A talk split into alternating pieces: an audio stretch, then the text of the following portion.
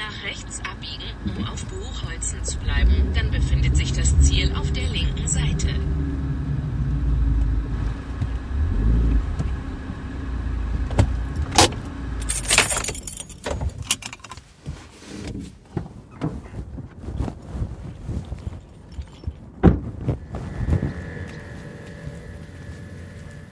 Hallo. Hi. Hi. Ja, hallo. Alles gut? Ihr seid fix und fertig. Wir haben einen krassen Tag hinter uns, muss ich ja gleich mal erzählen. Komm erst mal rein. Hallo. Wir stinken wie Pumas, glaube ich. Donnerstagabend irgendwo im Bergischen Land. Auf einem Bauernhof mitten im Nirgendwo treffe ich zwei Instagram-Journalistinnen, die zwar bezaubernd aussehen wie eh und je, aber auch einfach ein bisschen erschöpft. Kein Wunder. Seit sieben Wochen sind Marie und Maren jetzt auf Achse in der Region. Und was auf Instagram so leicht und locker rüberkommt, ist natürlich einfach auch mal harte Arbeit. Rhein Stories, das bedeutet auch lange Tage, wenig Schlaf. Zeit für einen entspannten Abend. Heute kochen wir ein Drei-Gänge-Menü für Eboli-Reisende mitten in der schönsten Natur. Mein Name ist Helene Pawlitzki, ich kümmere mich bei der Rheinischen Post um Podcasts und nehme euch jetzt mit ins Bergische Land zu Marie, Maren und Rainer. Rhein Stories, der Podcast. Eine Bulli-Reise durch die Region voller rheinischem Lebensgefühl. Rhein-Stories wären natürlich nicht die Rhein-Stories, wenn aus dem Kochabend nicht auch eine Insta-Story werden würde. Ganz können sich Maren und Marie halt das Senden nicht verkneifen. Und ich muss jetzt alles versuchen, um dem Hashtag Jodje kocht gerecht zu werden. Am besten, wir schreiten an den Grill. Ja. Nicht in dieses Helene macht im Hintergrund den, den Grill an und wir sagen, dass das so 20 Minuten dauert. Wir haben Besuch. Helene, sie ist schon am Grill am Schaffen. Ja, Helene ist eine Kollegin von uns von der Rheinischen Post und sie kocht heute mal ein bisschen mit uns. Genau. Ist er dein Freund? Der Grill, ja, das werden wir jetzt gleich feststellen, ob der Grill mein Freund ist. ähm, bin sehr, sehr gespannt. Ich habe noch nie mit so einem Grill gegrillt. Und ich weiß überhaupt nicht, wie viel Kohle oder wie viel Anzünder, aber ich habe ja mal gelernt, beim Grillen viel hilft viel. Also, ich würde sagen, als erste, was man immer machen muss, ist das Fleisch salzen. Alles klar, wir salzen das Fleisch. Es ist in der Kühlbox. Rothirsch. Reh haben wir nämlich nicht bekommen. Hehe. Aber Hirsch ist auch okay? Hirsch ist super, Hirsch ist sogar noch besser. Hirsch ist größer, also. Ja, ja. du hast sogar schon Ruß an der. Was es zum Hirsch und vorweg gab, könnt ihr natürlich in den Highlights Bergisches Land auf unserem Account at Rheinische Post besichtigen. Nach dem Hauptgang ist es aber endlich soweit. Ich bin ja eigentlich da, um Marie und Maren mal zu fragen, wie denn ihre Woche so war. Und ich habe was mitgebracht, was ihnen ein bisschen die Zunge lockern soll. So, ich habe euch natürlich was äh, mitgebracht zum schwesterlichen Trinken. Ein Schnäpschen. Ja, ich habe das, das ist äh, selbstgemachter Brennnessellikör. Also die Jutta wäre jetzt begeistert. Ich wollte gerade sagen, das hat mich auch an Jutta erinnert. Hallo Jutta, in dem. Darf ich aus der Flasche? Ja, ist ja desinfizierend. Okay. Okay.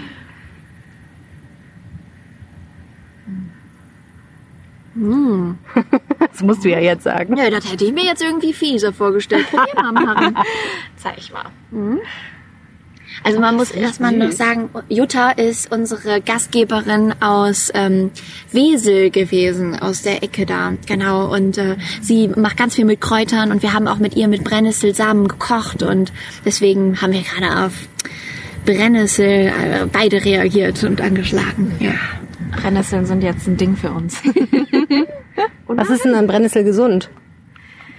Ja. Das weiß Jutta. Oh je, das ist ja jetzt peinlich. Nee, das wissen wir tatsächlich äh, gar nicht. Sag einfach Entzündungshemd. Ist immer Entzündungshemd. Stimmt, doch, das hat sie gesagt, ne? Das gehört zur Apotheke der Natur. Ja, Ja. das auf jeden Fall. Wir wissen auch, dass man die Männlein nicht isst, die sind nur für den Spaß. Ehrlich gesagt, das, ne, habe ich nicht gewusst. Also ich habe einfach irgendwelche Blätter gepflückt. Ja, siehste, haben wir dir noch was beibringen können. Woran erkennt man denn die Männlein? Die erkennt man an Also an den Samen. Nicht also die, Ja, genau, die, ne? äh, die Frauen, äh, die haben etwas herabhängendere Samen und die äh, schmecken auch sehr gut und das ist das Viagra äh, der Natur, hat Jutta nämlich gesagt. Ne? Also das äh, wirkt aphrodisierend, aber du hast jetzt die Blätter genommen. Also ja, ich weiß jetzt nicht, was Ist doch besser, dass es nicht aphrodisierend ist, oder? ist besser so, ja. Okay. Beschreib doch mal ganz kurz den Hörern, wo wir hier gerade sind.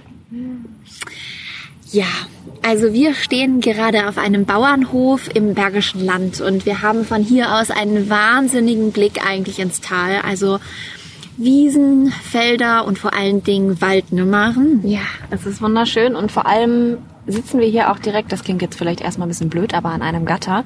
Aber hinter diesem Gatter sind Rehe, ganz viele. Ähm, ich glaube sogar mehrere hundert stehen hier ähm, auf dem Bauernhof Kempe. Ja, und die kommen morgens und abends immer fröhlich vorbei und gucken mal, was so los ist. Wir haben jetzt auch gerade ein bisschen Hirsch hier schön auf den Grill gepackt. Ist das ein bisschen komisch für euch vielleicht, dass die Rehe hier so fröhlich schnuppern, den ganzen Tag springen und singen und lachen und ihr die ganz süß findet, aber dann esst ihr die am Ende des Tages? So ein bisschen komisch, oder?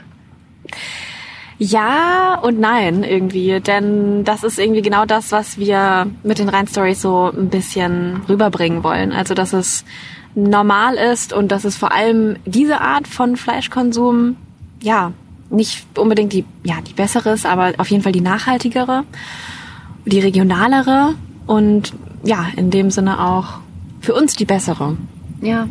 Ja, es geht um so ein äh, Bewusstsein, was man einfach dafür haben sollte. Ne? Also im Grunde genommen zu wissen, woher kommt das, was ich zu mir nehme, was ist dafür für ein Aufwand betrieben worden und wie ähm, ja, hat dieses Tier auch gelebt. Ne? Und hier ähm, dieses, was wir gegessen haben, den Hirsch, das Tier hat Jahre im Wald gelebt, hier im, im Bergischen und das finden wir irgendwie viel wertvoller und schöner, als jetzt irgendwo aus der Fleischtheke uns etwas zu holen.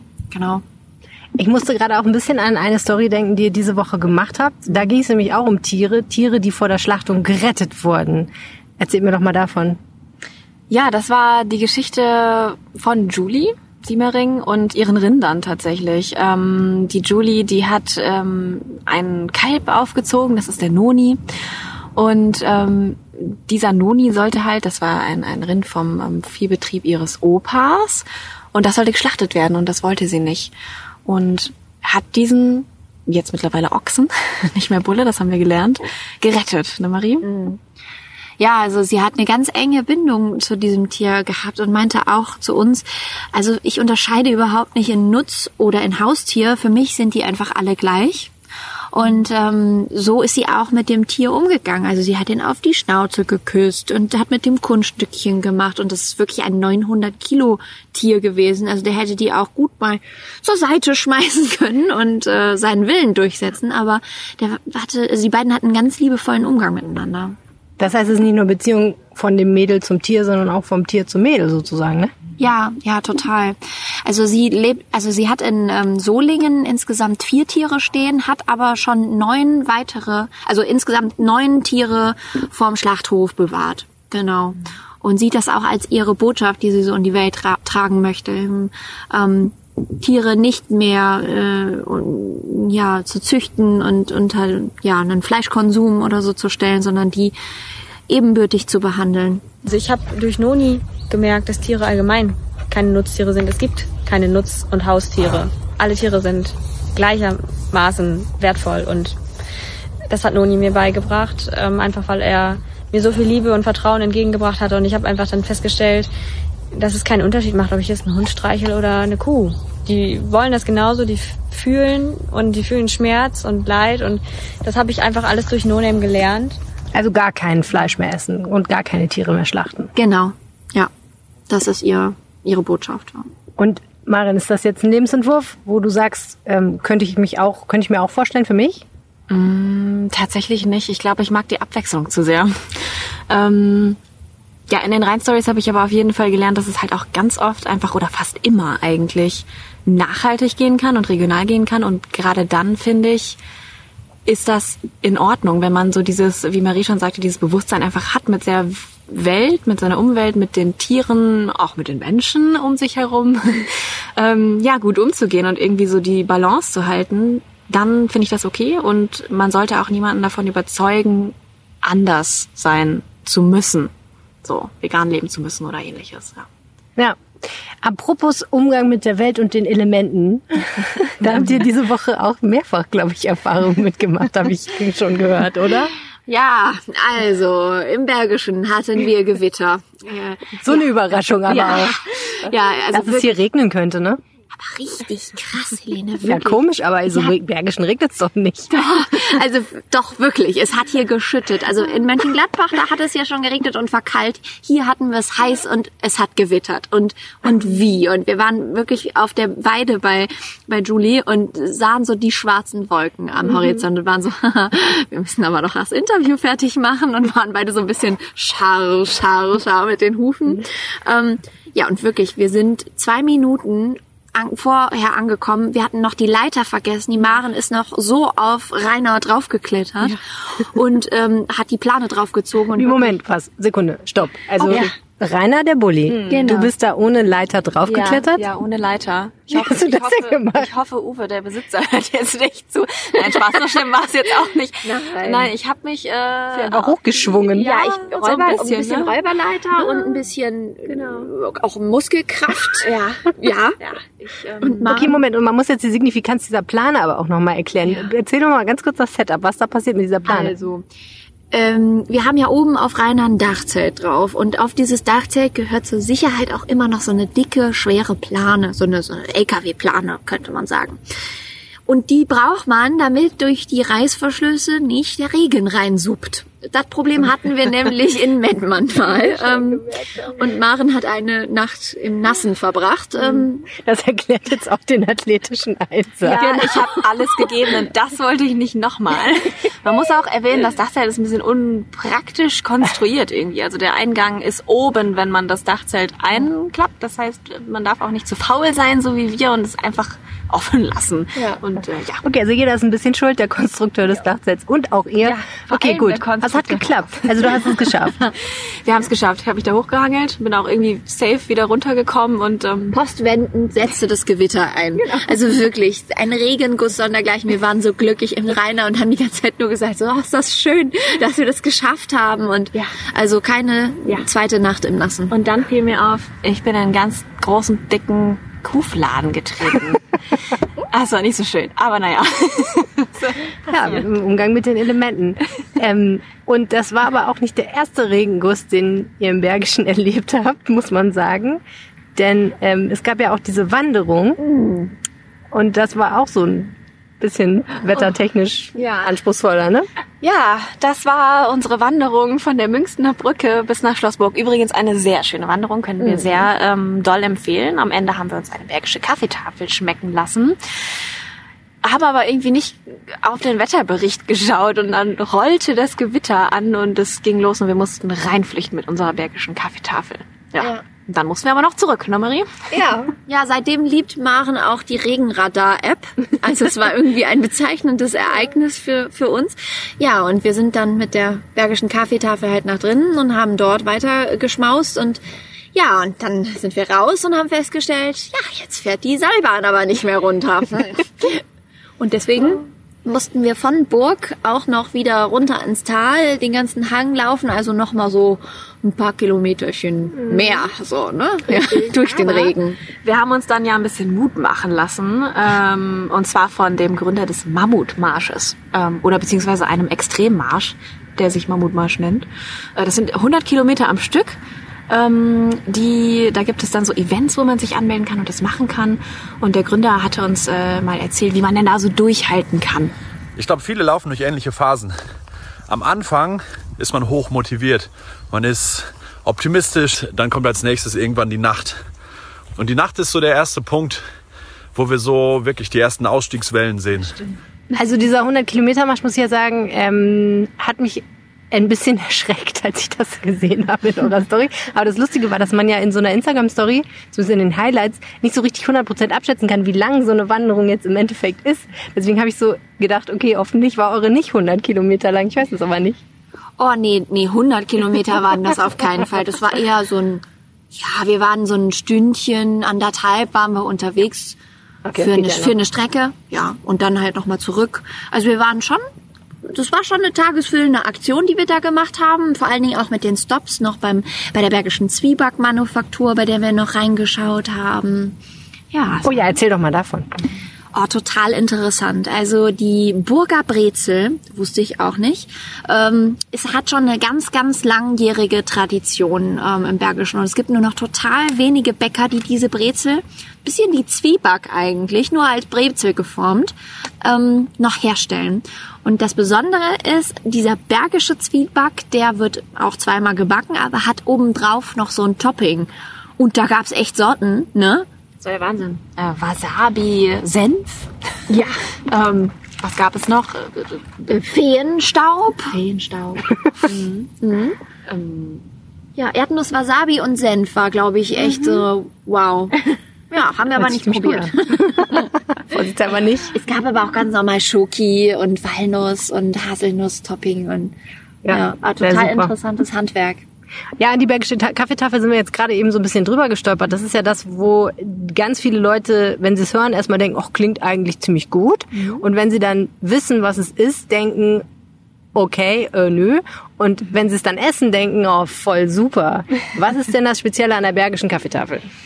Ja, irgendwie, dass äh, so alles auf einmal zusammengemixt wird. Ne? Es waren so ganz, ganz viele verschiedene Dinge. Es gab Schwarzbrot, aber auch Sandkuchen. Es gab Stuten. Du hast Sandkuchen und Schwarzbrot auch äh, kombiniert. Das fand ich in der Story, das fand ich ähm, eine sehr interessante Idee. Hast, bist du da selber drauf gekommen? Nein, ich kannte das nämlich gar nicht. Und dann hat uns eine liebe Mitarbeiterin dieses Cafés, wo wir waren, ich glaube, das war die Frau Strobel, die hat uns gezeigt, wie man das macht und sagte dann, Sandkuchen und äh, Schwarzbrot, die gehören zusammen. Ja, äh, da habe ich mal ausprobiert. Schmeckt sehr lecker, kann ich empfehlen. Kohlenhydrate mit Kohlenhydraten. Für die Fitnessfreunde unter uns. Das ist so ein bisschen wie, wenn man Chips auf dem Sofa isst und dann noch Bock auf Schokolade hat und dann wieder Lust auf Chips hat. Also das ist bei der bergischen Kaffeetafel auf jeden Fall drin. Ja, aber also zum Beispiel Schokolade und salzige Erdnüsse dazu ist eine gute Kombination. Kann man auch mit der einen Faust das eine und mit der anderen das andere in den Mund stopfen. Okay, und äh, ja, so Sachen wie Milchreis sind da ja auch dabei, aber durchaus auch mal die deftige Leberwurst. Genau. Also den Milchreis, den hier wird auf äh, die klassische bergische Waffel. Ähm, mit so ein bisschen Zimt drauf auch und äh, Leberwurst, Käse ähm, gehört dazu, Schwarzbrot, wie du schon sagtest, die Brezel, Stuten, ähm, ach ja, und so eine Art äh, Pflaumenmus und Quark. Den Ja. mochte Marie nicht so Ja, gern. den mochte ich nicht so gern. Ich glaube, der war geziegt, Helene. Ziegenkäse ist ja nicht so deins, habe ich gelernt. Okay, also mit anderen Worten, danach muss man erstmal um 100 Kilometer Marsch machen, damit man die Ja. Kalorien wieder drunter hat, wenn man es gerne möchte. Ich meine, warum auch. Okay, das war ja auch so eine sehr bildstarke Story. Und dann gab's aber auch was für Leute, die ein bisschen es intellektueller mögen, ne? Ja, das war ja ähm, vom Bild her eher so der kalte weiße Raum mit einer weißen Wand, an der sehr viel Hirnschmalz hing. Das ist auch ein sehr schönes Bild jetzt. ja, ja, wir haben Daniel Jung getroffen. Daniel Jung ist Mathe-YouTuber und das war sehr spannend, ähm, denn er schafft es irgendwie, den Kids wollte ich jetzt schon gerade sagen, nein, den Schülern was beizubringen und die irgendwie durch ihre Prüfungen, durchs Abi und manchmal auch durchs Studium zu bringen. Einmal legen 100 Euro an und es werden jedes, jedes Jahr 20 Euro mehr. Und die zweite Version ist ja, wir legen 100 Euro an, es werden jedes Jahr 20 Prozent mehr. Und jetzt kommt bei beiden jeweils eine Frage. Wann haben wir denn eine Million Euro bei Version 1? Und wann haben wir eine Million Euro bei Version 2? Rechnet das mal aus. Fast eine Viertelmilliarde Views hat er inzwischen auf seinen Videos. Unter seinen, ja, unter seinen Tutorials steht auch so, danke, dass du mich durch mein Abitur gebracht hast. Also, der ist wirklich ein Star und ähm, zeigt im Grunde genommen auch vielen Lehrern, wie E-Learning und äh, gute ja, Übermittlung von Mathematik funktionieren kann. Also ist echt ein Vorreiter, der gute Daniel. Der hat ja wahrscheinlich in der Corona-Krise auch ganz guten Zulauf dann gehabt, oder? Ja, er war sehr bescheiden, was das anging. Also er meinte, ja, es war, ja. Aber wir denken schon. Und das Coole bei ihm ist, fanden wir, dass er einfach immer noch, so wie schon 2011, vor seiner weißen Wand steht und die Kamera anmacht und einfach ein Video runterschreibt, würde ich mal sagen, und den Menschen erklärt, wie Mathe geht oder wie Aufgaben gehen, wie man das verstehen kann. So, und das ist so sein Kernding und das macht er einfach immer noch.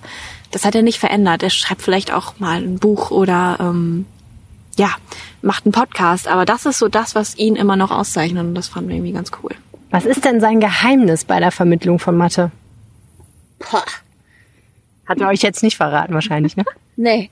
Aber also er hat, er hat halt einfach so losgeredet und meinte halt, Mathe ist so allgegenwärtig in unserem Alltag. Also du hast so viele Möglichkeiten, Mathe ja einzubinden. Und wenn du das verstehst, nicht mal wenn du da die Lösung kennst, aber wenn du verstehst, was dahinter im Grunde genommen für eine Bedeutung ist, dann kann dir das in ganz vielen Situationen helfen.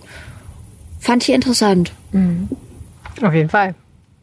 Gab es diese Woche noch irgendwelche Sachen, die wir jetzt noch nicht erwähnt haben, wo ihr sagt, so das hat diese Woche total ausgemacht und geprägt? Mal kurz überlegen. Marie lacht schon. Ja, Marie hat was. Oder nicht? Ja. Natürlich das Kochen mit dir, Helene. Oh, ist ja noch nicht mal vorbei. Ja, wir freuen uns. Wir kriegen jetzt gleich noch Nachtisch. S'mores-Waffeln. S'mores. S'mores. Soll ich mal sagen, was S'mores sind? Soll ich das mal enthüllen, dieses Geheimnis? Habt ihr den Wikipedia-Artikel euch mal angeguckt? dass nämlich das Nein, wir haben uns überraschen lassen so. Okay, also S'mores schreibt sich S Apostroph M O R E S. S'mores heißt das eigentlich. Also ein paar mehr noch auf Englisch, ne? Weil ähm, wenn man einen gegessen hat, will man auch noch einen und dann will man noch einen und noch einen. So geht die Legende. Ich habe das auch noch nie gegessen, aber ich wollte es immer schon ausprobieren. Das Problem ist aber, den klassischen deutschen Grillpartys ist das mit dem Nachtisch ja jetzt nicht so angesagt. Ne? Da fressen sich alle mit Wurst voll, bis sie nicht mehr können und dann kriegst du äh, aus so einem Bier nichts mehr runter. Na gut, deswegen habe ich gedacht, heute ist die ideale Gelegenheit, wenn wir hier ein kleines Drei-Gänge-Menü machen, können wir mal einen Nachtisch machen. Und das ist ein super Nachtisch fürs Grillen. Das besteht eigentlich im Original aus einem Keks, sowas wie so ein Leibniz-Keks oder so ein Müsli-Keks und einem Marshmallow, der wird geröstet, bis er halt je nach Präferenz ein bisschen weich ist oder schwarz. Ja. Und dann kommt da drauf ein Stück Schokolade. Und durch die Wärme vom Marshmallow schmilzt halt die Schokolade. Und dann kann man noch einen Keks oben drauf tun, wenn man will, und das zu so einem Burger quasi zu, so zusammen, so einem Sandwich zusammendrücken, wenn man will. Manche Leute machen das dann auch noch in Alufolie und legen das nochmal so ein bisschen drauf, dass das nochmal so komplett durchschmilzt. Kann man, macht man, muss man aber nicht, je nach Geduldsfaden sozusagen. Aber ich habe mir gedacht, wir sind ja im bergischen Land, deswegen ist es natürlich total logisch, dass man statt des Kekses eine Waffe nimmt. Und das sind bergische S'mores. Boah. Für euch erfunden. Extra für euch. Ja, cool. Wir freuen uns. Und jetzt werden wir sie testen. Oh ja. Ja, würde ich auch sagen. Vielen herzlichen Dank, dass ihr hier für den Podcast nochmal was erzählt habt, so nach Feierabend. Das ist total super. Wenn ihr die Rheinstories kontaktieren wollt, also wenn ihr Marie und Maren was sagen wollt, dann könnt ihr eine Mail schreiben an rheinstories.rp-online.de. Aber noch viel besser und sinnvoller ist es natürlich, wenn ihr die beiden auf Instagram findet. Über den Instagram-Kanal rheinische Post. Da findet ihr die beiden. Und ja, kriegt ihr eigentlich viele Nachrichten? Ja, viele tatsächlich. Wir sind schon. Und wir versuchen alle zu beantworten. Ja, ja.